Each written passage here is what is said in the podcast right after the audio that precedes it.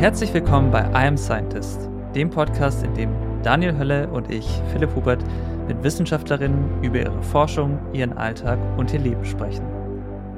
Heute ist Annette Schiwitzer bei uns zu Gast. Annette ist Ärztin und Forscherin an der Universität Augsburg. In beiden Tätigkeiten von ihr geht es um das Thema Krebs. Sie forscht zum einen an einer Analysemethode, mit der Krebs schneller in Körperflüssigkeiten erkannt werden kann zum anderen arbeitet sie noch als Ärztin mit Krebspatientinnen zusammen. Im Gespräch wird, glaube ich, klar, wie wichtig und relevant ihre Forschung und Arbeit ist. Und ich fand es ermutigend zu sehen, dass wir trotz schlimmer Einzelschicksale gleichzeitig in der Forschung Krebs immer besser verstehen und auch behandeln können. Das Thema ist also absolut relevant und Annette ist ein sehr toller Gast dafür, um jedem das Thema auch näher bringen zu können. Daniel, kurze Frage an dich so wie immer. Weißt du, warum die Krankheit Krebs Krebs heißt? Oh. Äh, keine Ahnung. Sag's mir. Also es heißt ja tatsächlich im ich habe es mich auch gefragt, im Englischen Cancer und der Krebs im Englischen heißt auch Cancer. Also dachte ich mir, es muss irgendwas tatsächlich mit dem Tierkrebs zu tun haben und ich habe nachgeschaut.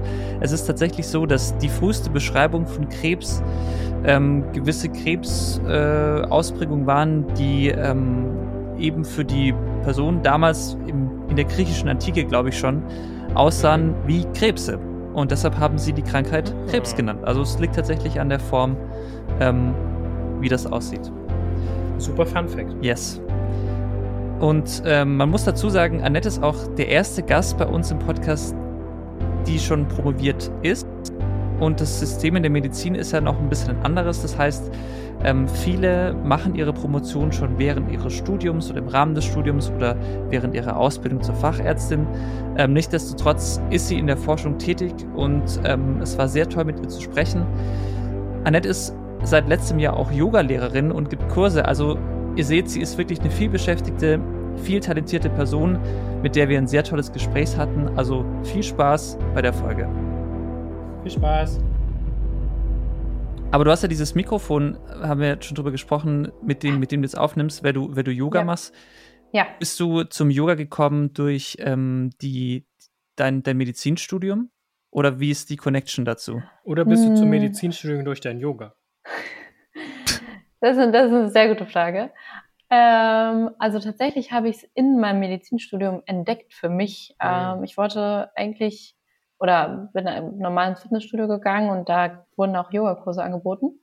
Ähm, und dann bin ich da hin und ähm, fand das richtig gut und es hat, tat mir auch richtig gut. Und dann kam ich irgendwann nach Augsburg 2020, Dezember 2020 und wollte hier auch wieder mit Yoga anfangen. Zuerst war ich ein bisschen ähm, noch in meinem Assistenzarzt-Dasein gefangen, aber ähm, dann habe ich äh, mir doch gedacht, okay, ich muss jetzt auch mal wieder was für mich tun.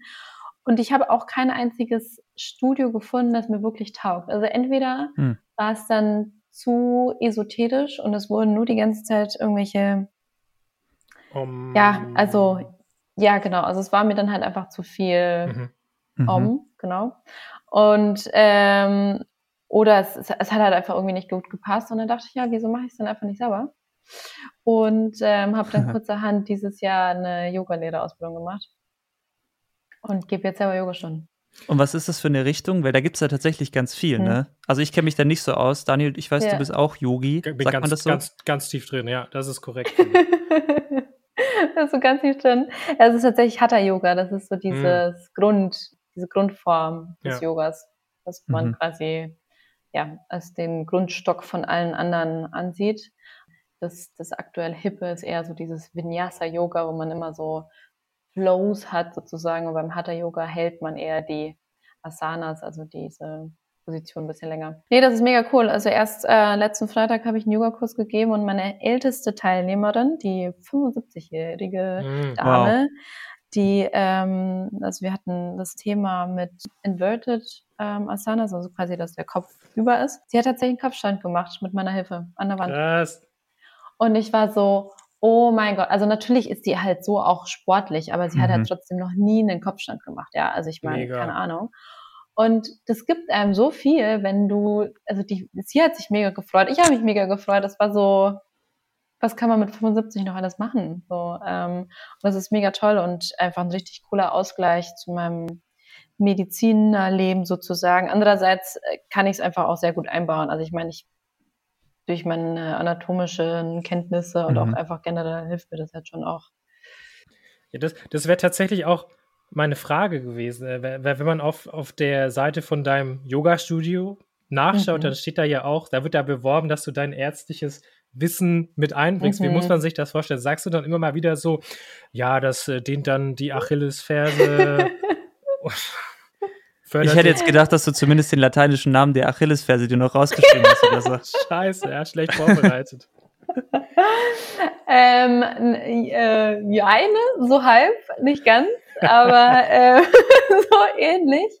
Ja, tatsächlich, dass ich es halt ähm, einfließen lasse. Also halt, ich hatte jetzt äh, meine Yogastunden immer einem äh, speziellen Chakra zugeschrieben und da ist es natürlich in der Yoga-Lehre, ähm, gibt es da ja so paar Bausteine, die da für jedes Chakra quasi ja, das halt quasi entspricht. Mhm. mhm. Und ähm, also zum Beispiel das mit den mit der letzten Stunde, dass man eben kopfüber diese Asanas macht, da kann man ja dann sich auch überlegen, wie das mit dem Blutkreislauf ist zum Beispiel, ja, dass es mhm. ja, äh, dass es eben förderlich ist, dass man auch einfach mal die andere Seite kennenlernt sozusagen und nicht immer nur das, das Blut vom Herzen nach oben in den Kopf fließt, sondern auch einfach mal andersrum. Also so, also zum Teil natürlich banale Dinge, aber die man dann halt eben, ja, so ein bisschen medizinisch unterlegt sozusagen. Und auch, ich meine, klar, es gibt auch dann ähm, Haltungen, die man nicht machen sollte oder wo es halt einfach Kontraindikationen gibt, weil es gefährlich ist oder so. Das würde ich dann halt sagen. Ähm, dann das würde mich mal interessieren, welche das sind. Kannst du die benennen? Zum Beispiel, wenn man einen Kopfstand macht, meinst du? Oder generell fürs Yoga? Die, die, die halt, ja, also die Haltungen, die, die nicht empfehlenswert sind nach medizinischen Kenntnissen. Hm, das kann man, glaube ich, gar nicht so pauschal sagen. Es ist eher tatsächlich, dass man verschiedene ähm, eben Haltungen zu bestimmten, in bestimmten Situationen nicht machen sollte. Also jetzt eben für den Kopfstand. Ähm, Während dem Essen kein Kopfstand. Das, das ja, spricht tatsächlich nichts dagegen, weil spannenderweise oh. ist es ja so, dass der, dass die Speiseröhre ja, ein ja, Muskel ja. ist und dass das natürlich trotzdem hintransportiert ja, der wird. Ist das also egal. Ist voll, also es ist dem Magen und der Speiseröhre vollkommen egal. Aber man soll das, glaube ich, wirklich nicht tun. Ähm, ich glaube, ein bisschen ungünstig. Nein, aber zum Beispiel, wenn man äh, Bluthochdruck hat, zum Beispiel, sollte man das halt nicht unbedingt machen. Mm, ähm, ja. Oder wenn man irgendwelche Gefäßaussackungen hat, sowohl an der Halsschlagader oder im Kopf, dass man da quasi die Druckverhältnisse ändert mhm, und dann sollte mhm. man das eben auch nicht machen. Und ja, es gibt auch spezielle Übungen, die man als Schwangere nicht machen sollte. Stimmt, stimmt. Aber so ganz generell das Gute beim Yoga ist, dass man ja nicht in diese äh, bestimmten Körperhaltungen reinspringt sozusagen, ja, mhm. sondern man, man, man geht da ja rein, dass man dehnt den Körper in eine bestimmte Position und deshalb macht es so wenig gefährlich. Das ist ja nicht wie, wenn man sich vorstellt, ein Fußballer, der, wenn da einem einer ans Kreuzband springt, ja, natürlich macht's knack und dann ist halt vorbei. Aber beim Yoga hüpfst du da ja nicht rum in dem Sinne. Deshalb, ja, ja. dass man sich verletzt, ist es einfach sehr, ja, sehr unwahrscheinlich tatsächlich, was, was ganz cool ist, weil ja der Körper einen selber davor bewahrt auch. Das machst du online und in Präsenz? Oder? Genau, also meine erste, meinen ersten Schnupperkurs habe ich äh, hybrid, also beides gemacht. Mhm. Das war aber so ein bisschen von der, von der Technik schwierig, ehrlicherweise. Und man, ja. man wird den Leuten auch nicht so ganz gerecht, die dann vor Ort sind oder beziehungsweise dann mhm. vom Computer. Ich glaube, man muss sich entscheiden, ob man einen Kurs nur hybrid macht oder nur vor Ort. Aber ich glaube, so dieses Mischding habe ich für mich gemerkt, ist, ist nichts, weil ich da eben mich nicht so gut zweiteilen kann mhm. und mache es gerade jetzt äh, nur in Präsenz. Wo, wo hast du deine Ausbildung gemacht? In Deutschland, bei einem gewissen Studio, das dir dann doch gefallen hat, online? Mhm. Nee, tatsächlich in Athen. Ja, okay. Ähm, in Athen für, genau, ähm, für dreieinhalb Wochen war das, Anfang des Jahres. Und das war ganz spannend, weil die Lehrerin ist Französin, mhm. die aber 15 Jahre in Shanghai gelebt hat und auch in Indien zum Teil und der Mann ist Deutscher und der war in Shanghai erstmal so ein riesiger irgendwie Manager irgendwie. Hat da äh, in irgendeiner riesigen Firma gearbeitet, der dann auch irgendwann gesagt hat, okay, so ein Leben will ich nicht führen, äh, wo ich nur irgendwie 24-7 arbeite. Und irgendwie so haben die sich dann da auch connected und sind dann aber zusammen nach Griechenland und haben diese Yogaschule dann eröffnet. Aber was ich eben mega cool finde, weil die so viel, so viel Wissen auch hatten. Also die waren schon älter, ähm, um die 60 tatsächlich, aber hatten echt so viel Lebenserfahrung auch. Man konnte so viel lernen. Und ja, das war äh, echt eine coole Zeit. Und man hat äh, tatsächlich die Prüfung, war dann auf Englisch und mit richtig vielen Anatomiefragen. Ah. Und oh, wow. da war ich so ein bisschen, da war ich so, oh nein, jetzt, jetzt muss ich natürlich als Ärztin, darf ich da jetzt bloß keine Anatomiefrage falsch haben. Und das ist ja richtig unangenehm. Physikum 2.0 für dich. ja, genau, ist wirklich so. Pure und, Entspannung äh, dieses Jahr. und ähm, ja, aber hat, hat alles gut gepasst. War das einfach für dich, das auch auf Englisch zu machen oder kanntest du eher nur die deutschen oder lateinischen Begriffe oder du konntest du einfach auch die, Deu die lateinischen einfach sagen und das war okay? Äh, ja, genau.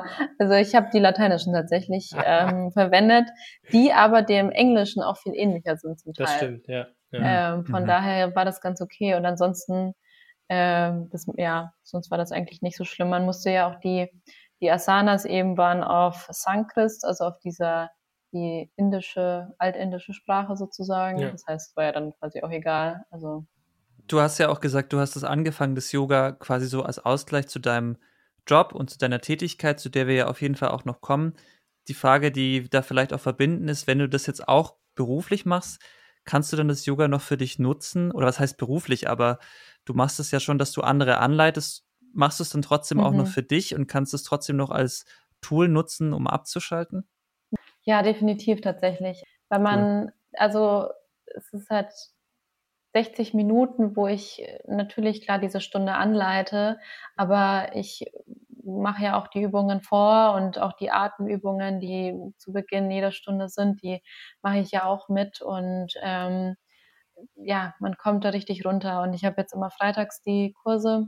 Hm. Und das, das gibt einem richtig viel, wenn man so zum Ende der mhm. Woche hin ähm, so ein, kurz noch machen kann. Und dadurch, dass es wirklich komplett was anderes ist zu meinem mhm. Alltag, gibt es mir richtig viel. Und aber auch die, die Nähe zu den Leuten, also zu den Kursteilnehmern, sind immer so um die zehn Leute, die da sind und äh, die, die können, die geben ja direkt das Feedback. So, das ist, äh, das ist echt, echt toll. Also es freut mich einfach, wenn die dann nach der Stunde kommen und fragen, hey, was, was hast du da wieder für eine tolle Playliste oder, oder sag mal, was du, äh, ja, halt, weiß nicht, äh, irgendwelche Übungen, wo man die her hat und so weiter. Das ist, das ist einfach schön tatsächlich. Mhm. Und ja, das gibt mir auch selber sehr viel dann. Ja, das kann ich mir sehr gut vorstellen.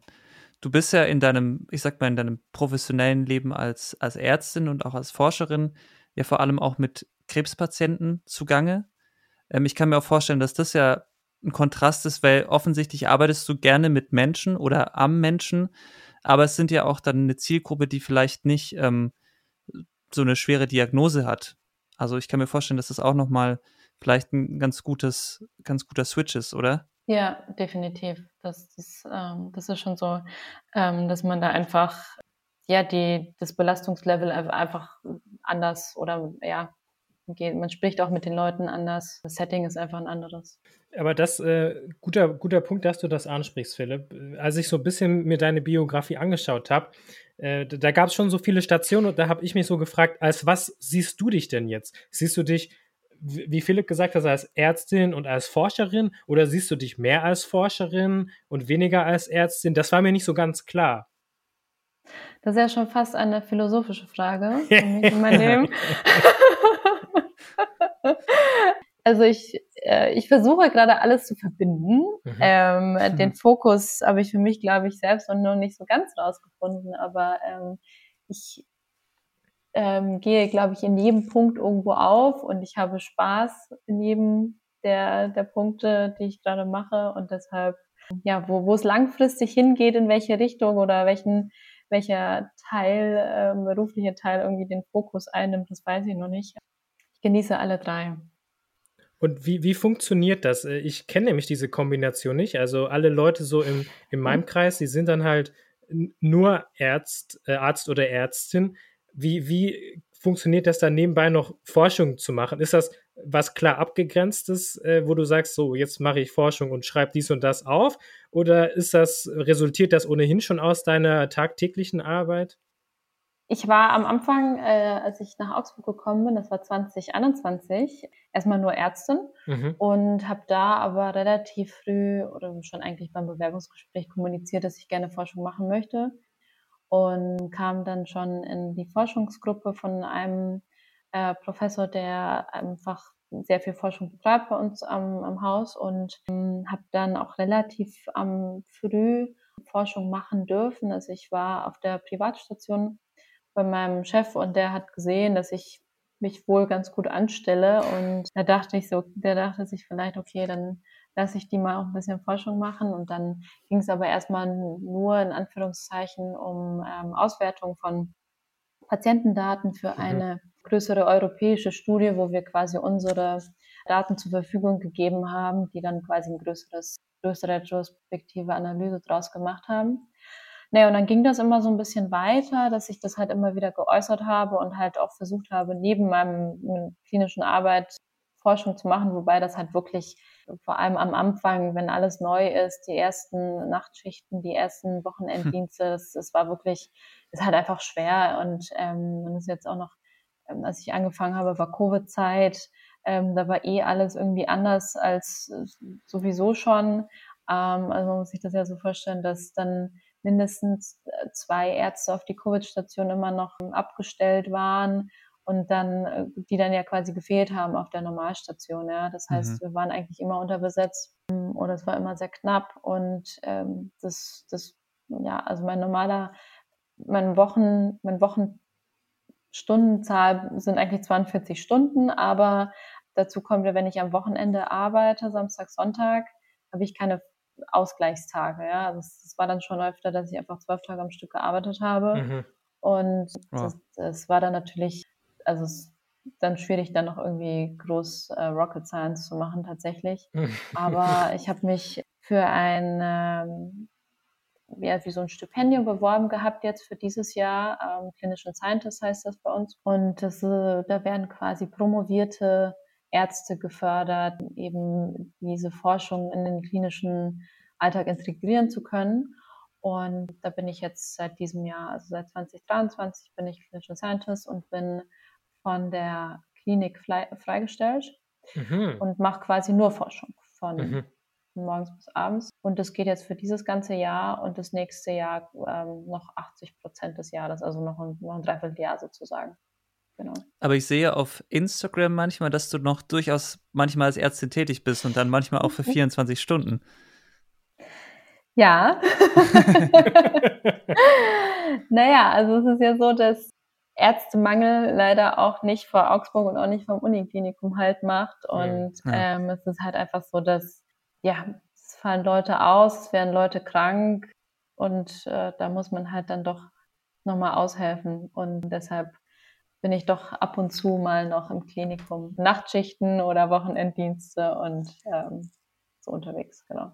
Und äh, die medizinische Fachrichtung äh, gegen, äh, für, für Krebs ist Onkologie, richtig?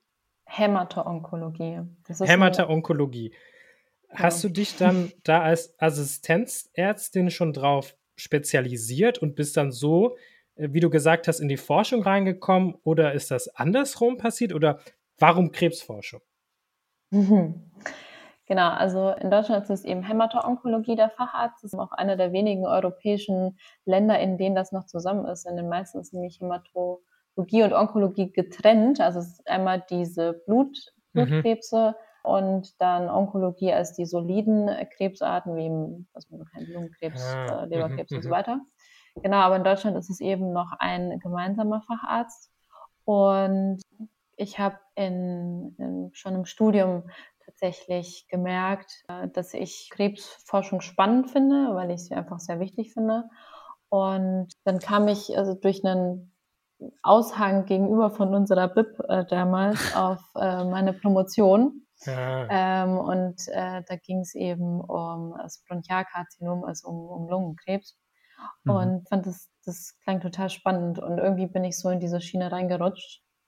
Und ich finde auch, dass man einfach, ja, man kann einfach so viel noch bewegen in, äh, in der Krebstherapie, mhm. weshalb ich äh, das gewählt habe. Also das Thema Lungenkrebs ist ja schon auch bei dir, glaube ich, zentral, wenn ich das richtig verstanden habe. Also es ist schon das Thema, mit dem du dich so am meisten beschäftigst, auch in deiner Forschung, oder? Jein, also ich habe mich in meiner Doktorarbeit damit beschäftigt. Mhm. Ähm, also da ging es darum, dass 2014 ähm, in den USA und 2015 ist erstmalig ein sogenannter ähm, Checkpoint-Inhibitor zugelassen worden.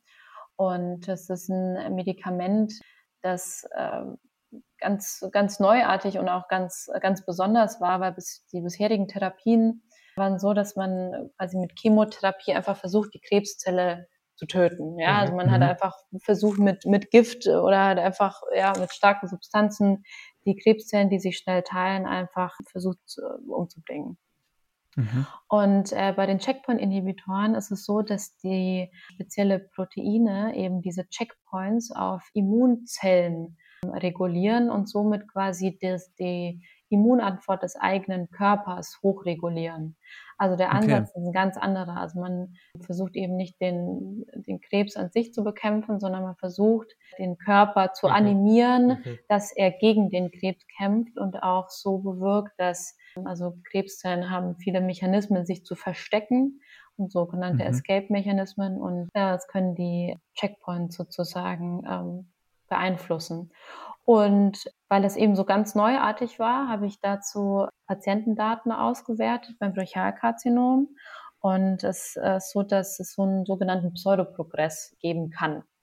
Mhm. Und Pseudoprogress bedeutet, dass man quasi im CT-Bild oder ähm, im MRT, also in irgendeinem radiologischen Bild, mhm. ähm, sieht es aus, als würde der Tumor größer werden. Ja? Also man, man denkt sich, okay, wow, jetzt kriegt er diese Immuntherapie und der Tumor wird größer. Und es ist aber, man hat halt herausgefunden, dass es äh, oftmals nur so ein Pseudoprogress ist aufgrund der Invasion von Immunzellen, die quasi dann den, äh, das Tumorgewebe größer erscheinen lassen, obwohl er gar nicht größer ist. Aha.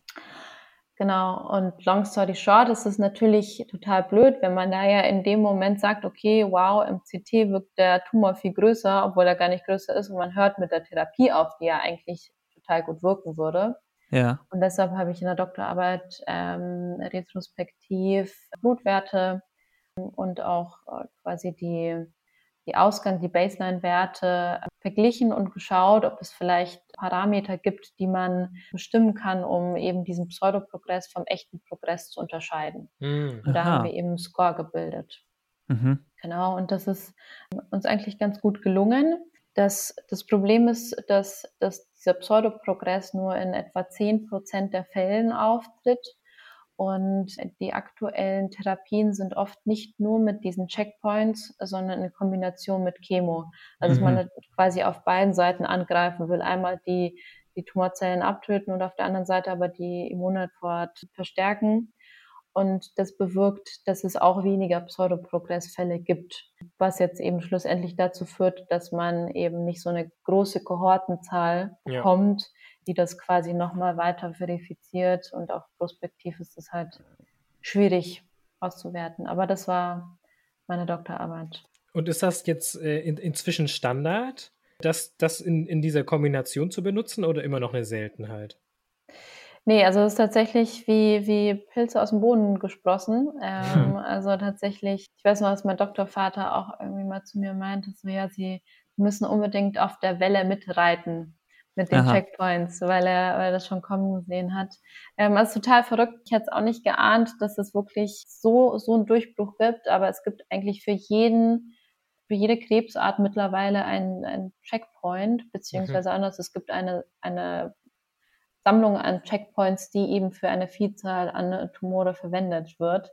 Und äh, das ist fantastisch. Und ähm, mhm. Oft wird es eben mit, in Kombination, äh, entweder mit Chemotherapie oder auch mit sogenannten ähm, Targeted Therapies noch, also wo halt gezielte Oberflächenmarker von Tumoren auch noch mit ja, targetiert werden, nicht zielgerichtet, wie sagt mhm, man, mhm. ähm, ja. angesprochen werden. Here we go. Ja. Ähm, genau. Und äh, ja, das ist ziemlich cool tatsächlich. was ist denn in, dein, in deinen Worten, was ist denn Krebs überhaupt? Dass wir da alle mal auf demselben Level sind. Was ist denn Krebs? Okay. Die Entartung von Zellen. Mhm. und eine bösartige Neubildung von vielen entarteten Zellen. Das ist Krebs. Okay. Und es kann entweder, es kann entweder in, ähm, genau, in einem Organ stattfinden oder eben aufgrund von Knochen im Knochenmark sozusagen von Blutzellen. Aber Krebs ist ja nicht gleich Tumor. Wo ist da nochmal der Unterschied? Hm, ich glaube, Krebs ist noch laienhafter als Tumor. Mhm. Man kann natürlich, ich glaube, dass äh, was für die meisten Krebs ist immer das Bösartige. Tumor kann theoretisch, es kann ja ein gutartiger Tumor ja auch sein. Mhm. mhm. Also ich glaube, das ist vielleicht noch die Nuance, die man da zur Unterscheidung hat. In, in einer Publikation von dir steht auch, das fand ich ganz interessant, dass der Lungenkrebs, muss ich nochmal zu dem zurückkommen, mhm. ähm, der tödlichste Krebs in diesem Jahrtausend ist. Ich weiß nicht, ob wer das dann da reingeschrieben hat, das stand, glaube ich, sogar in dem Abstract, also in dem zusammenfassenden mhm. Text. Mhm. So, wenn Lungenkrebs quasi so der prävalenteste Krebs ist, kannst du so sagen, was die besonderen Risikofaktoren sind? Ich denke, Rauchen ist ganz klar. Ähm, oder also warum ist der, tritt er auch so häufig auf? Genau, also ja, na klar, Rauchen ist, ist äh, Platz Nummer eins. Aber was man auch nicht unterschätzen darf, ist tatsächlich auch das Passivrauchen. Ich hatte da auch einen sehr prägenden äh, Fall von, von, einem, von einer Patientin, die, ähm, dass sie nie geraucht hat, auch nicht in jungen Jahren, weil das ist, sagen dann auch manche, die dann irgendwie von 15 bis 30 geraucht haben und aufgehört haben. Also das, das muss man dann halt leider auch mitzählen. Aber die mhm. hat tatsächlich mhm. nie geraucht und irgendwann erst durch häufiges Nachfragen, weil das halt irgendwie alles dann doch nicht zusammengepasst hat, auch von der Art des Krebses. Das kann man dann oft tatsächlich auch sehen, ob es eher ein Raucherkrebs ist sozusagen oder ein Nichtraucherkrebs. Ja. Und irgendwie hatte das eben nicht zusammengepasst und dann kam halt raus, dass der Ehemann, mit dem sie seit, seit 50 Jahren zusammen ist, halt Kettenraucher ist. Und ähm, mm. das ist natürlich echt äh, fatal tatsächlich, aber das, das unterschätzt wow. man. Ja, und ansonsten na klar, also ich glaube, so diese Sachen wie Asbest hat man vielleicht auch äh, häufiger schon gehört. Das mhm. ist eben, ich denke auch alles, was so mit Luftverschmutzung generell, also irgendwelche alten stinkenden oder wahrscheinlich auch die neueren stinkenden Autos, ähm, das ist halt einfach äh, nicht gut für die Lunge. Ist denn Lungenkrebs dann auch die häufigste Krebsart, wenn die so verheerend ist, oder gibt es eine Art, die noch häufiger ist? Also beim Mann ist es das äh, Prostatakarzinom. Mm, okay. äh, Tatsächlich, ist, okay. Ja, das äh, ist dort deutlich häufiger, aber es ist halt viel, viel besser zu therapieren und auch einfach früher zu erkennen in Stadien, in denen es halt einfach noch nicht, also in denen man einfach operieren könnte. Und genau, beim, bei der Frau ist es, ist es der Brustkrebs. Genau, also mhm. beim Mann ist es der Prostata, aber das Brust, äh, Brustkarzinom, Mammakarzinom. Und dann kommt aktuell noch der Darmkrebs bei der Frau, aber mhm. leider holen die auch so ein bisschen auf mit dem ähm, Lungenkarzinom, mhm. weil das kann man tatsächlich auch so ein bisschen an dem wann Rauchen hip war und wann das, wann das irgendwie gehypt wurde. Also das ist quasi irgendwie dass man in den 30er, 40er Jahren als Mann viel geraucht hat und dann kamen quasi die ganzen älteren Männer, die dann Brust, äh, Brust, äh, Lungenkarzinom hatten. Und bei den Frauen ist es so, dass es, äh, dass sie ja in den 50er, 60er eher dann mhm. aufgeholt haben mit dem Rauchen. Aha. Und äh, jetzt kommen sozusagen die, die Fälle zu uns. Also, okay. Das heißt aber auch, der entscheidende Faktor, ob ich jetzt Krebs ganz allgemein behandeln kann oder nicht, hängt vor allem auch oder erfolgreich behandeln kann, hängt maßgeblich auch davon ab, wann er erkannt wird. Definitiv, ja.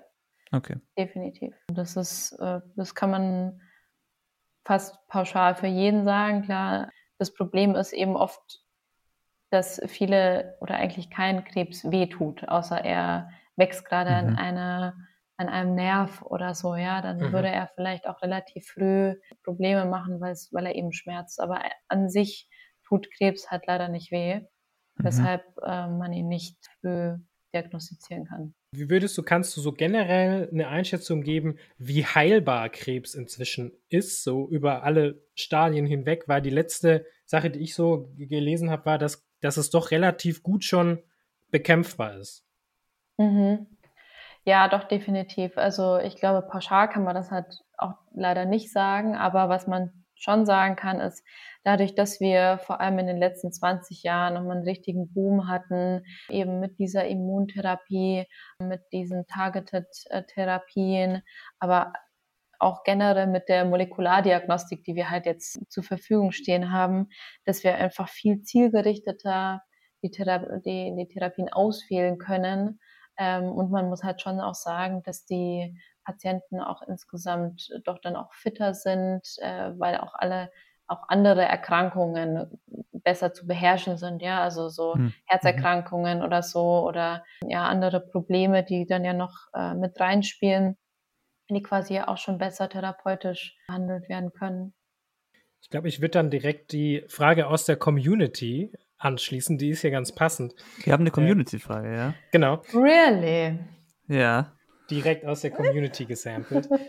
ähm, und, und, da war die Frage, wie weit die Krebsforschung so, schon ist in, in Sachen individualisierte Therapie. Ist das so, dass ihr bei den Patienten und Patientinnen immer so den, den generell gleichen Approach oder Cocktail erstmal veranschlagt oder ist das jetzt schon sehr individuell angepasst mhm. inzwischen? Mhm. Äh, sehr gute Frage, weil ähm, mein äh, aktueller Mentor und auch der mhm. Leiter meiner Forschungsgruppe da ähm, quasi sehr führend ist, was die personalisierte ähm, Medizin, also er ist tatsächlich auch, mhm. er ist Lehrstuhl für personalisierte Tumormedizin, ist sein. Mm, wow. also, what a coincidence. Also, ja. und cool. er hat bei uns am Klinikum auch das sogenannte MTB-Board in, in die, ins Leben gerufen, also das molekulare Tumorboard. Also sprich, wir sind sehr nah dran, dass eigentlich jeder eine sehr personalisierte Therapie bekommt aber man zunächst schon am Anfang eher noch den, den Standard wählt, der, der für den Tumor am besten ist sozusagen. Und wenn man dann aber merkt, okay, da kommt man nicht weiter oder es wird nicht besser, dann werden meistens nochmal Proben entnommen, die dann eben quasi durch NGS, also Next Generation Sequencing ähm, oder auch andere Methoden zur, zur Molekulardiagnostik verwendet werden, einfach mal ja, durchanalysiert und dann guckt man, ob es quasi irgendwelche Zielstrukturen gibt, die man äh, mit, mit verschiedenen Medikamenten angreifen kann. Und ist in diesem Bereich auch deine Forschung beheimatet? Über die, deine aktuelle Forschung haben wir jetzt mhm. auf jeden Fall mhm. noch nicht gesprochen. auch jein. Also mein Forschungsschwerpunkt aktuell ist sogenannte Liquid Biopsy. Hm. Also generell äh, heißt das quasi, dass man über Proben, flüssige Proben auch verschiedene molekulare genetische Informationen gewinnen kann. Das kann äh, sowohl der Speichel, das Sputum sein, Urin als auch Blut, mhm. äh, theoretisch auch Stuhl oder auch Flüssigkeit aus der Lunge sein. Mhm. Ähm, am praktikabelsten oder am häufigsten wird ähm, aktuell das normale Blut sozusagen verwendet. Und wir versuchen sozusagen über die normale Blutentnahme, die routinemäßig ja eh oft jeden oder jeden zweiten Tag passiert bei uns im Klinikum, die gleichen Informationen zu bekommen, wie wenn man den Patienten am Tumor biopsieren, also eine Probe vom Tumor nehmen mhm. würde. Und das hätte natürlich den wahnsinnig großen Vorteil, dass man erstens das Risiko ist ja viel geringer, wenn man nur vom, vom Arm Blut abnimmt, als wenn mhm. man den irgendwo rumpiekst oder vielleicht sogar eine OP dafür braucht. Mhm. Und zweitens natürlich für die Verlaufskontrolle.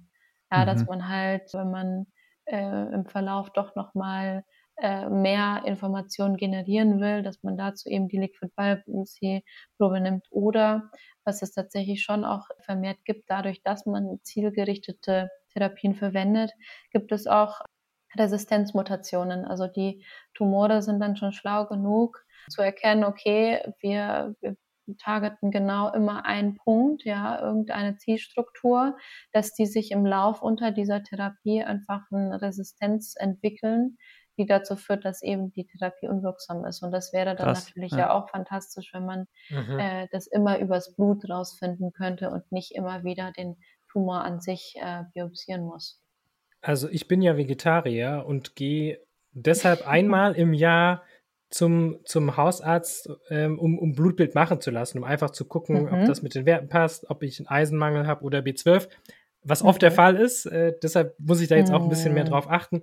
Aber mich interessiert, wenn ich jetzt eh schon jedes Jahr einmal Blut abgebe, kann man denn mit diesem Blutbild auch schon sehen, ob ich eventuell eine Krebserkrankung habe oder nicht? Oder ist das jetzt schon so ein Spezialgebiet, dass nur ihr das an eurem Uniklinikum bisher feststellen könnt?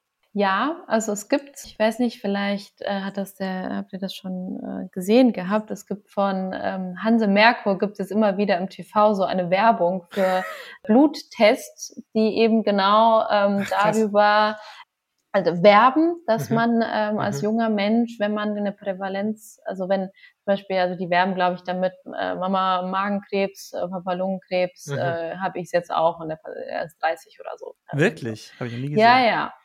Genau, und da haben wir erst mein Kollege und ich uns letztens darüber unterhalten und das ist schon, also das ist eine sogenannte faxbasierte Analyse. Das ist auch also eine spezielle Methode, wie man das analysiert.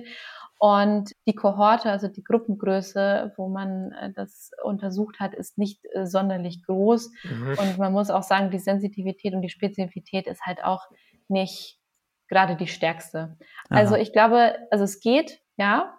Mhm. Ähm, aber ich glaube, man muss einfach ein bisschen aufpassen, was man, also mit welchem Ziel man das verfolgt. Man muss ja auch sagen, dass im Laufe der Jahre sammelt sich ja auch sammeln sich kaputte Zellen oder auch so wie so Mini-Mutationen in Zellen ja an. Ich meine, ja, wir altern ja. ja. alle, das ist ja ganz normal.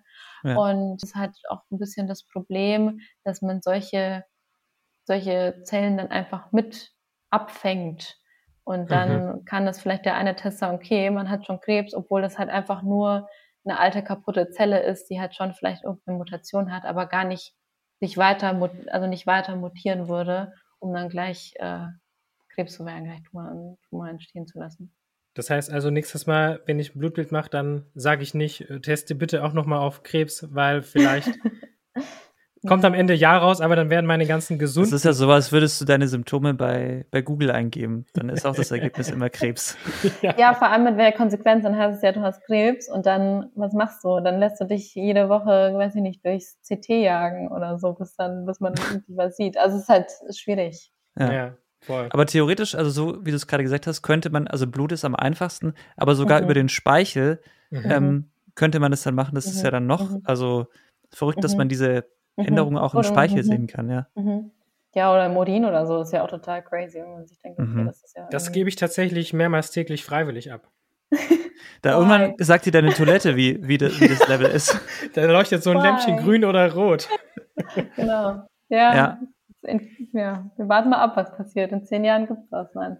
Aber das wäre ja quasi die Zielvorstellung auch, so wie du gesagt hast, wenn es darum geht, die Sache möglichst schnell zu erkennen, dass man da wirklich, mhm. glaube ich, also so klingt so, die, wirklich Marker findet, die verlässlich, mhm. ähm, so wie du sagst, auch sehr spezifisch und sensitiv mhm. wirklich auch zeigen können, hey, da ist mhm. was oder mhm. zumindest mal so ein Anfangsverdacht kann ja möglicherweise helfen. Ja, ja, ja, definitiv.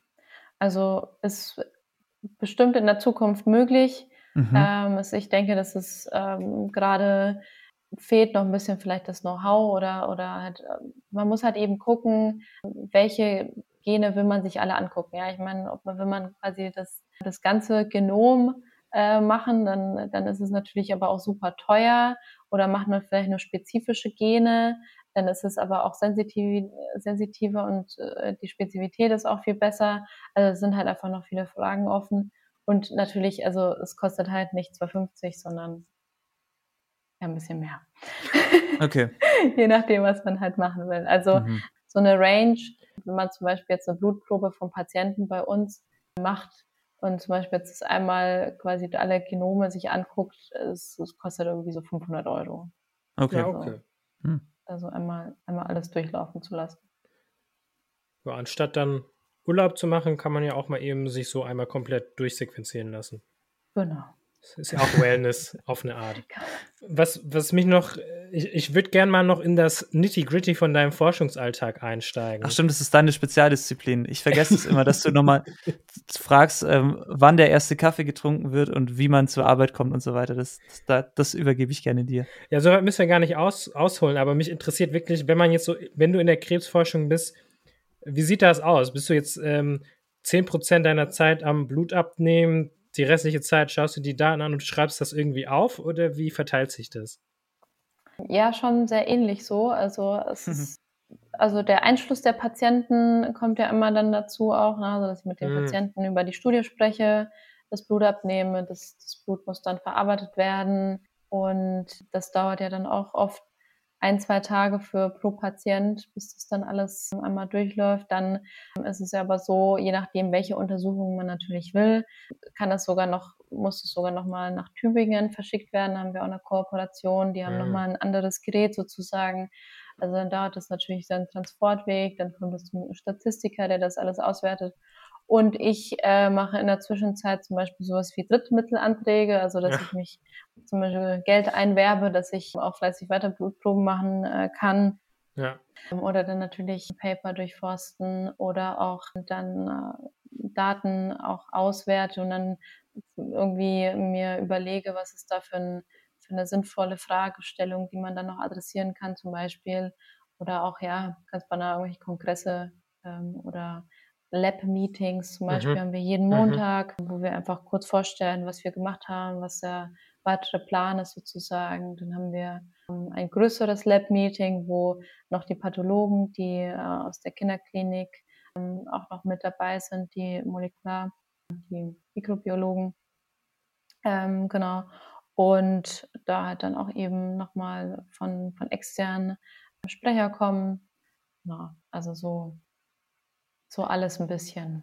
Das heißt, du bist auch wirklich äh, im Wissenschaftsbetrieb drin, dass du auch auf die Konferenzen reist und Poster erstellst mit, mit Ergebnissen und die vorstellst und ähm, von anderen Leuten, die das Zeug anhörst und versuchst davon inspiriert zu werden.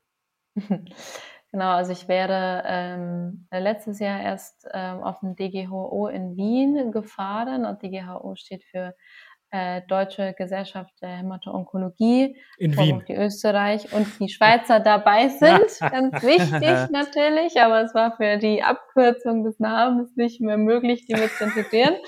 es ist die Buchstaben ausgegangen. ja, und jetzt wird es nur noch komplizierter. Ähm, aber dann hatte ich leider Covid. Also konnte ich mir mm, Poster nicht vorstellen oh, und ich konnte mm. nicht hin. Oh, ja, Super ärgerlich. Aber ja, so prinzipiell ähm, ist das auch mit dabei, klar. Was schätzt du denn an deiner Arbeit als Forscherin, was jetzt dir vielleicht in der klassischen Arbeit als Ärztin, also wo du sagst, ähm, das finde ich, ich will nicht sagen, besser am Forschungsalltag, aber was schätzt du an der Arbeit, aber was fehlt dir vielleicht auch im Vergleich zum klassischen Ärztin sein? Mhm. Hm. Also was ich am Forschungsalltag gut finde, dass ich meine Aufgaben sehr gut alleine einteilen kann, mir selbst einteilen kann. Also ich kann, ich bin ein sehr großer Fan von To-Do-Listen und auch von hm.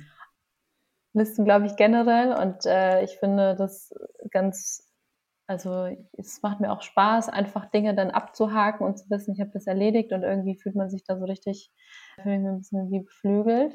Ganz kurze ähm, Zwischenfrage. Wie, was für ein ja. Tool benutzt du für deine To-Do-Listen? Ist das noch handschriftlich oder hast du da eine Empfehlung für uns? Also ich habe Minimalist als App, mhm. aber mache auch viel äh, tatsächlich handschriftlich. Also ich okay. habe einen Oldschool-Kalender. Ja, ähm, sehr gut. Ja, 2022, 2023, beide, beide Jahre in einem immer schön in der Hand dabei. Ja. Finde ich sehr gut. Das macht auch echt Spaß, es einmal aufzuschreiben und einmal durchzustreichen, wenn man es erledigt hat. Mhm. Genau, also das ist, das schätze ich halt schon sehr. Ähm, mhm, das kann man im Klinikalltag nicht so gut. Ja, also klar versucht man dann natürlich auch einen gewissen Ablauf zu haben, aber du, du weißt ja nicht, was der Tag bringt, ja.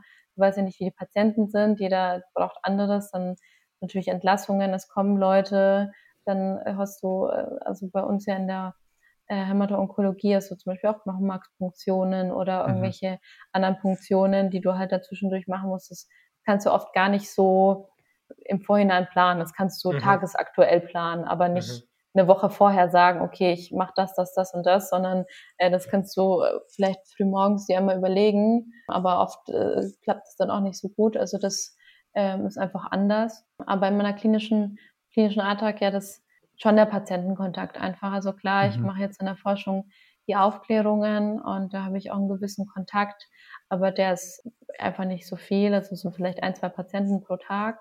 Und aber im, ja, meinem klinischen Alltag, das es gibt einem schon viel auch, wenn, wenn man einfach merkt, dass der Patient auch dankbar ist. Mhm. dass man mhm. da ist als mhm. Arzt, mhm. dass man sich um einen kümmert, dass man sich der Sache annimmt und dass man, ja, die, die spiegeln das einfach wieder. Und das ist, das fehlt mir dann schon.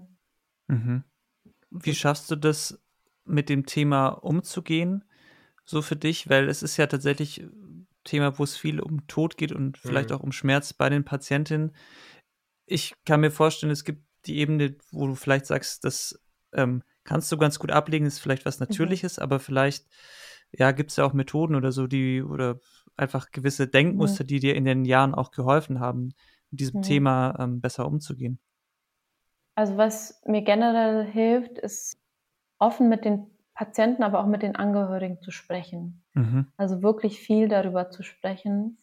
Klar geht oft im gewissen Alltagsstress nicht immer, aber wenn man halt merkt, doch, dass es sehr entweder dem, dem ja, dass es äh, ja, dass der Patient vielleicht bald versterben könnte oder dass der Tumor irgendwie äh, neu gestreut hat oder mhm. ähm, ja, also wenn es einfach keine guten Nachrichten gibt sozusagen, mhm. ähm, dass man einfach auch mit den die Leute einfach abholt, wo sie sind und da aber auch einfach die Wahrheit sagt.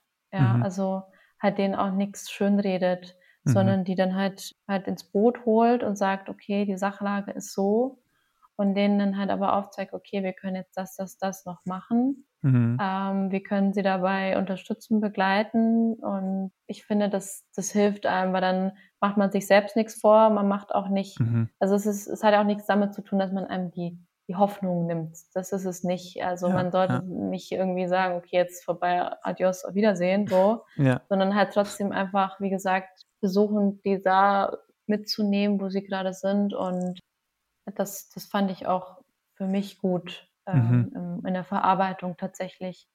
Und aber auch so ganz banal, ähm, was für mich wichtig ist, dass ich immer zu, zur, zur Arbeit mit dem Fahrrad fahre und auch mhm. zurück. Und irgendwie mhm. dieser Weg auf diesem Fahrrad, das ist so wahrscheinlich auch sportliche Aktivität dabei, aber dadurch mhm.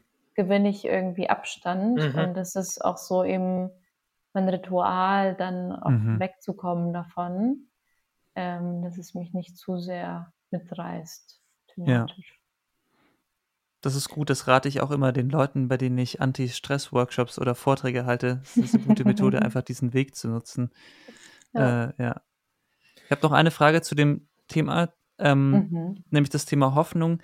Ich habe mich gefragt, gibt es so Hoffnungen? Ich kann mir vorstellen, es gibt oft Fragen oder Themen. Also gibt es so Hoffnungen, die häufig an dich gestellt werden, die aktuell einfach noch nicht zu erfüllen sind? Vor allem ähm, junge Patienten einfach, ja. Also wenn mhm. du 30, 40-Jährige hast, die mit ihren Kindergartenkindern da sind und man denen dann halt einfach sagen muss, es ähm, ist jetzt irgendwie die dritte Therapie, die wir hier aus, also nicht ausprobieren, aber die wir jetzt halt verwenden müssen, weil der, weil der Tumor immer weiter wächst ähm, und er greift halt immer noch nicht, dann ähm, ist das schwer, dann zu sagen, okay, wir haben jetzt doch noch mal fünf andere Sachen im Petto, weil oft hat man die dann doch nicht. Also ja. es gibt eine große Bandbreite an Dingen und mhm. man kann bestimmt äh, in Dritt- oder Viertlinie, also quasi drei, vier verschiedene Therapieansätze dann noch äh, verfolgen, aber irgendwann okay. ist es dann halt auch mhm. ja halt einfach ausgeschöpft. Mhm. So. Vielleicht nicht ganz so schnell, wie es jetzt vielleicht vor 50, 60 Jahren war, das mhm. definitiv nicht, ja, das, mhm. das ist schon so, aber ähm, trotzdem irgendwann steht man mit, der Rücken, mit dem Rücken an der Wand. Aber ich finde es auch schön zu hören, das hast du ja auch gesagt, dass wir zumindest in der Forschung sehen, wir, wir werden immer besser darin. Wir haben mhm. nicht nur ein Verfahren, was ausprobiert werden kann, sondern es gibt immer die Möglichkeit, nochmal was auszuprobieren. Und dann, klar, wenn es natürlich nicht geht, dann geht es nicht. Und dann ist es da auch klar, dass so ist. Aber bis dahin haben wir inzwischen mhm. einfach schon sehr viele Methoden und Tools und entwickeln ja auch dank dir uns da fortwährend weiter. Das ja, kann man doch. durchaus so sagen, ne? Definitiv, ja, definitiv ja. doch. Und ist das dann einfach für dich, Patienten und Patientinnen für deine Forschung zu gewinnen? Oder ist das eher schwierig?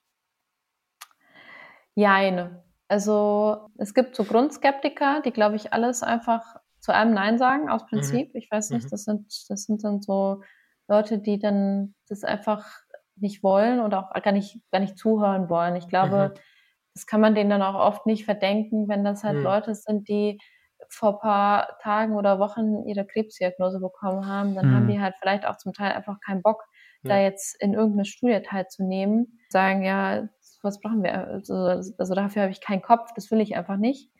Und dann gibt es aber schon auch viele, die sagen, ja, Mensch, na klar, ähm, die, die, sich dann halt selber auch informieren und halt auch Sachen googeln vielleicht und sagen, okay, hey, das könnte was ähm, auch einen Nutzen für mich haben. Vielleicht nicht unbedingt jetzt direkt in dem ähm, in der so in der nahen Zukunft, aber vielleicht ein paar Monaten äh, oder so.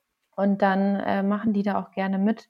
Wir haben auch eine bei uns im Klinikum eine, eine App, Trickly App heißt das. Das haben auch welche aus meinem Forschungslabor entwickelt. Mhm. Die ist sowohl für Ärzte, aber auch für Patienten, mhm. wo man anhand seiner Diagnose Studien nachgucken kann, die gerade bei uns im Klinikum laufen.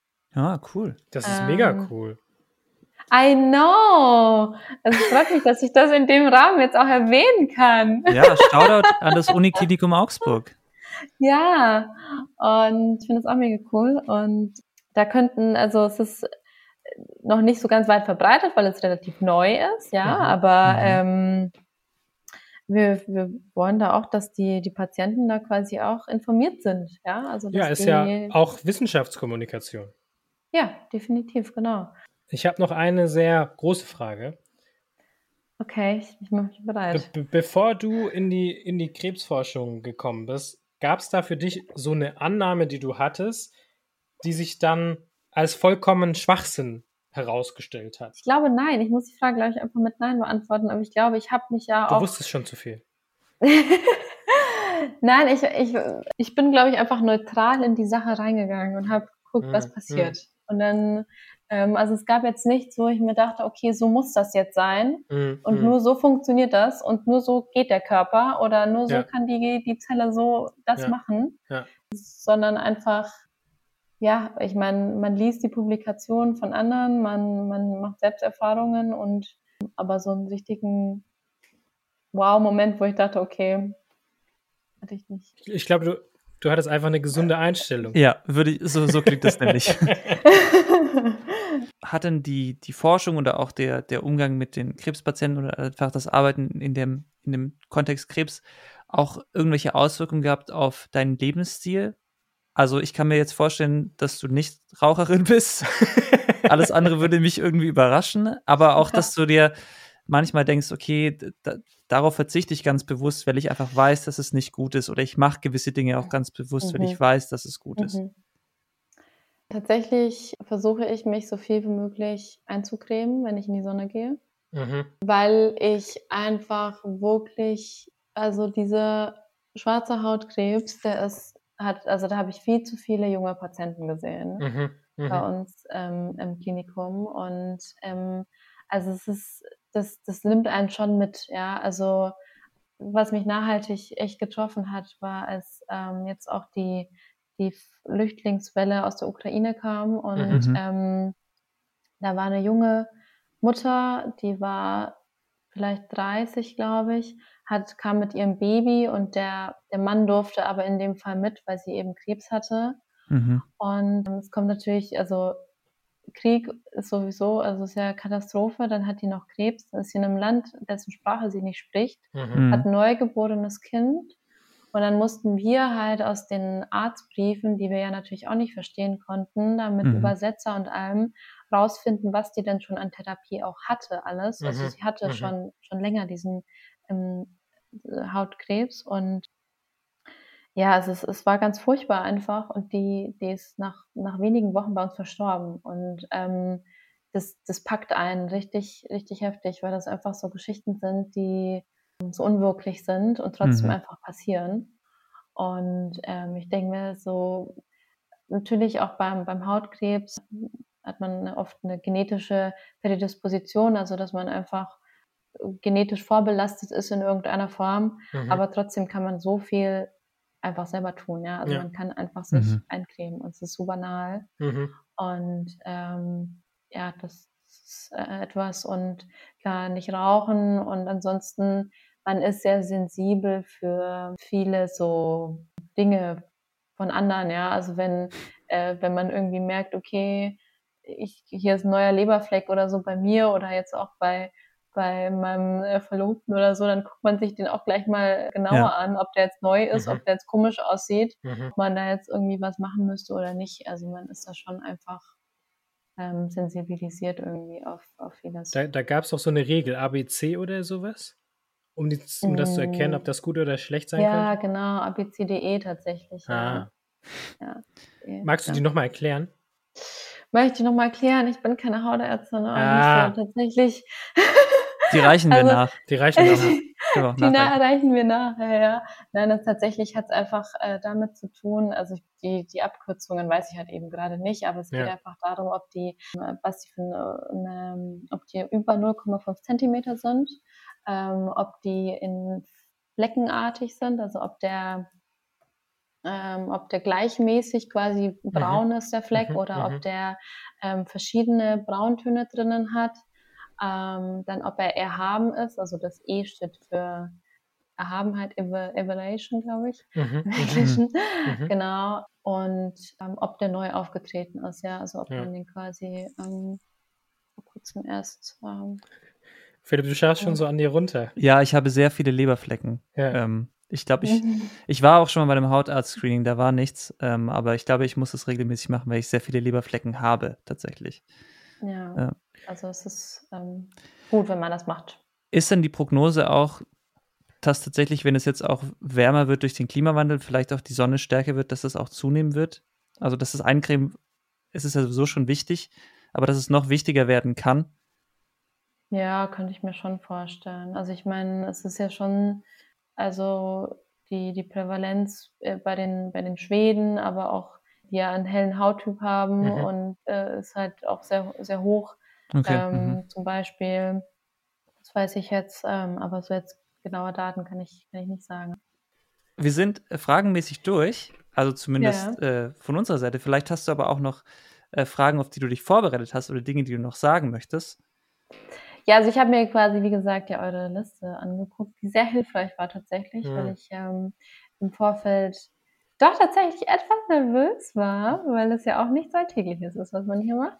Aber ich glaube, so das, das, das Wichtigste, meine Message, habe ich, glaube ich, ähm, gut rübergebracht. Also, dass wir als Schlusswort meinerseits, dass Krebstherapie wichtig ist, dass wir schon viel erreicht haben ähm, und dass weiterhin noch trotzdem Luft nach oben ist, dass man das auf alle Fälle unterstützen soll und nicht rauchen und immer eincremen. das ist gut. Wir haben ja immer noch so ein kleines kurzes Spiel, wo wir dir so Begriffe zuwerfen und du mhm. kannst einfach, darfst sagen, ob du die Sache oder was auch immer wieder zuwerfen overrated findest, underrated oder vielleicht auch genau richtig. Der Daniel hat doch sicher einen guten Testbegriff für dich. Ich, ich habe hier einen Testbegriff für dich. Der, der ist mhm. bestimmt ganz einfach. Der dann aber auch immer nie ein Testbegriff ist, weil es immer in der Folge drin bleibt. Also, naja. Na, also mein, mein, mein erster Begriff für dich wäre Krebsvorsorge. Overrated, underrated, genau richtig. ist ja fast schon eine rhetorische Frage. ja, sollte man auf alle Fälle machen, natürlich, Leute. Krebsvorsorge ist so wichtig. Ab welchem Alter? Unterschiedlich, also, kommt drauf an. Also, mhm was man, also Gebärmutterhalskrebs ab 20, ähm, man kann bei Männern Hodenkrebs, weiß ich jetzt sogar gar nicht aus dem Kopf, ich glaube auch 20. Dann 35 Hautkrebs-Screening. Mhm, mhm. Dann 50 äh, Darmkrebs, um, 55 bzw. 50 bei Männern und Frauen. Und äh, Brustkrebs natürlich äh, gucken äh, bei Frauen ab 50. Der nächste Begriff der ist vielleicht schon ein bisschen abstrakter, aber Arztkittel. Muss ich das nur mit underrated, overrated oder normal be be beantworten oder darf ich noch was dazu sagen? Natürlich, du darfst was dazu sagen. Okay, also dieser Arztkittel, habe ich diesen Arztkittel nicht an, bin ich automatisch immer die Krankenschwester. Ach, also ich halte, mhm. also Krankenschwestern, toller Beruf, wichtiger Beruf. Ich freue mich über jede Krankenschwester, die mit mir zusammenarbeitet, weil wir meistens ein sehr gutes Team sind. Mhm. Aber als Patient finde ich es schwierig, dass man als Frau einfach automatisch die Krankenschwester ist. Wenn man Und nicht den Arztkittel trägt. Krass, ja. ja. Man sagt ja auch, würde man auch nicht gendern oder Ärztin-Kittel. Nee. Den, Okay, das klingt aber auch ein bisschen weird. dachte, ich, dachte ich mir nämlich im Vorhinein, so sagt man Ärztinkittel. Ich glaube, wahrscheinlich ist es einfach so ein feststehender Begriff, Arztkittel. Ja, mhm. ja, ja. Ja, ist äh, eigentlich ein bisschen overrated schon, aber mhm. dadurch, dass man, die, mich die Leute nicht, nicht erkennen oder halt ja. ich mich dann teilweise echt lange erklären muss, weil die dann zum Teil mein Namensschild auch nicht mein Namensschild nicht lesen können oder ich dann quasi meinen Doktortitel oder so oder mein vor, vor die Nase halten müssen, weil die mich ja auch zum Teil nicht hören, weil die Leute schwerhörig auch sind, mhm. weil die älter sind. Ähm, deshalb manchmal braucht man den ja. Mein nächster Begriff für dich ist, hast du eben schon angesprochen, den, den Doktortitel, aber den Dr. Med. Overrated, underrated, hast du eine Meinung? Naja, dadurch, dass ich mit einem Juristen zusammen bin, glaube ich, kann ich nur was Falsches sagen, weil der natürlich denkt, dass äh, der juristische Doktortitel ja so viel Mehrwert ist als der medizinische Doktortitel. Hm. Aber ähm, ich glaube, es ist schwierig. Ich glaube, es ist auch schwierig äh, gegenüber anderen Naturwissenschaftlern, weil alle sagen, dass, das, dass der Doktor Med äh, immer so einfach zu bekommen ist. Mhm. Würde ich nicht sagen, weil es man, es hängt einfach von der Doktorarbeit und von dem Feld ab, in dem man mhm. das gemacht hat, ob es äh, also nicht nur thematisch, sondern halt eben auch, ob man im Labor gearbeitet hat oder klinisch gearbeitet hat. Mhm. Ich habe auch das Gefühl, da gibt es sehr viel Varianz. Voll. Also mhm. äh, es gibt Personen, die da das wie so eine Hausarbeit fast gefühlt vom Level und dann eben ja, ja, ja, genau. ja und dann aber wirklich auch ähm, ja, ja wäre natürlich falsch, das zu, mhm. zu pauschalisieren. Aber äh, ich wollte dazu noch sagen, bei, bei, dir ist mir da aufgefallen, dass du ähm, zumindest laut deinem LinkedIn wirklich vier Jahre promoviert hast. Und das ist ja schon, die, das ist ja so eine Länge, die auch so eine typische Natur- oder geisteswissenschaftliche mhm. Promotion einnimmt. Also das klingt da schon nach einem sehr großen Projekt. Ich würde sagen, es war kein großes Projekt, dadurch, dass es, ähm, es war eine prospektive klinische Studie, mhm. ähm, was quasi nicht impliziert, dass es äh, eben ein großes Projekt ist man muss sagen, in der Zeit von diesen vier Jahren habe ich, glaube ich, ein Jahr lang gewartet, dass das äh, durch die, die, die Ethik muss das ja immer sich immer angucken mm. und dann mhm. nochmal das Gremium und so. Mhm. Also dieses ganze ja. Bürokratische hat, glaube ich, ein Jahr gedauert. Wow. Äh, sprich, es war, also es war wirklich so. Mhm. Ähm, und drei Glaub Jahre ich. lang war sozusagen diese, ja. Die, die Schreibarbeit plus die Datenerhebung und so ja. weiter. Und es kam halt noch dazu, dass ähm, warum meine Arbeit dadurch ein bisschen aufgewertet wurde, äh, dass ich noch eine Publikation geschrieben habe. Das mhm, ist äh, mhm. oft nicht, nicht der Fall. Also äh, mhm. das ist quasi so eher das Sahnehäubchen, wenn man, wenn man was, was Gutes rausfindet. Und wenn man da Lust drauf hat, natürlich. Verlinken wir in den Shownotes. Der nächste Begriff, weil du da einfach sehr aktiv bist, ähm, auch interessiert mich persönlich deine Meinung zu, zu Instagram. Puh, ja, schwierig. Ich habe eine zwiegespaltene Beziehung mit mit Instagram. Einerseits finde ich, dass man das als Plattform nutzen kann, um einfach Reichweite zu generieren und einfach seine halt auch einfach wichtigen Dinge mitteilen kann, mhm. was ich einfach wichtig finde und gut finde. Ja, also wenn es jetzt zum Beispiel um Krebsforschung geht, ich ich wünschte, ich hätte noch mehr Zeit, um da noch mehr Input reinstecken zu können, mhm. ehrlicherweise, mhm. weil ich das ähm, mhm. äh, eben auch sowas wie mit, äh, Leute, es ist warm draußen, cremt euch bitte alle ein, solche Sachen könnte man richtig gut auf Instagram präsentieren und weit bringen. Ich habe auch einen gewissen künstlerischen Aspekt, den ich mit Instagram verbinde, weil ich finde, dass man einfach ästhetisch schöne Dinge posten kann oder Bilder und das, das ist ein weiterer Aspekt. Aber natürlich hat es ähm, auch seine Tücken. Also ähm, einerseits, dass da Leute eben Sachen erzählen, die nicht wahr sind, ja, also einfach hm. irgendwelche Schaumschläger, die da irgendwelche ihre, keine Ahnung, ihre Globuli vermarkten wollen. Ähm, oder auch natürlich so Schönheitswahngeschichten, ähm, hm. Oder aber auch mhm. einfach, dass man, dass man in eine Sucht hineingerät, dass man dann mhm. die ganze Zeit auf Instagram hängt mhm. und äh, sich da irgendwie die Aufmerksamkeit durch, durch das Publikum sucht. Also ich glaube, es hat, ja, man muss da, ich glaube, wir sind in einer Zeit, in der man mit Instagram irgendwie leben muss, im Sinne von, dass man für sich einen Weg finden muss, dass es für einen eher nur positive Aspekte hat und nicht die, mhm. die mhm. negativen Überhand gewinnen. Ich wollte noch ganz Move, kurz was sagen ja, zu, zu, zu Instagram. Ich finde es sehr cool, dass du da auch tatsächlich deinen, deinen ärztlichen Alltag relativ häufig auch sehr ähm, realistisch einfach präsentierst. manchmal auch so ein bisschen mit einem ähm, Kommentar dazu, aber ich finde es genau richtig, um auch mal so ein bisschen zu mhm. zeigen, was, was los ist und tatsächlich, ähm, ja, finde ich das, finde ich das sehr cool, dass man dadurch auch so einen Einblick bekommt, weil ich finde, wenn man Personen kennt oder auch den folgt und die, die zeigen einem dann so, wie die Realität ist, dann hat es auch wirklich, ähm, mhm. ob so blöd es klingt, manchmal einen anderen Wahrheitsgehalt mhm. für einen, wie wenn man das immer nur irgendwo in der Zeitung liest. Ja, Ärzte müssen viel und hart arbeiten. Mhm. Es ist halt mhm. weniger relatable, wenn ich die Person kenne oder vielleicht auch diese Person sympathisch finde. Mhm. Mhm. Ja. ja, ja, klar. Danke. Ja, also das ist ähm, ja, die Welt ist äh, bei uns im Klinikum nicht immer rosa-rot und auch nicht so, wie es in den Soaps dargestellt, dass ich genau einen Patienten zu betreuen habe in, äh, in einer In den du dich direkt verliebst. in den ich mich dann auch noch direkt verliebe, genau. und die Woche drauf heirate, nachdem, ja genau, so, so Stories. Nachdem du ein Gehalt ähm, hast. Ja. genau, genau. Von was auch immer für Willensachen. Ähm, genau, und ähm, also das deshalb äh, finde ich es gut, dass das so Anklang findet, ähm, mhm. Weil ich das auch gerne so widerspiegeln will. Also mir ist das auch ähm, wichtig, dass es so ankommt. Ja. Also ich will nicht auch alles schlecht machen, um Gottes Willen, ja. Also es ja. soll jetzt nicht ja. irgendwie eine äh, Schwarzmalerei sein oder so, aber halt so ein bisschen.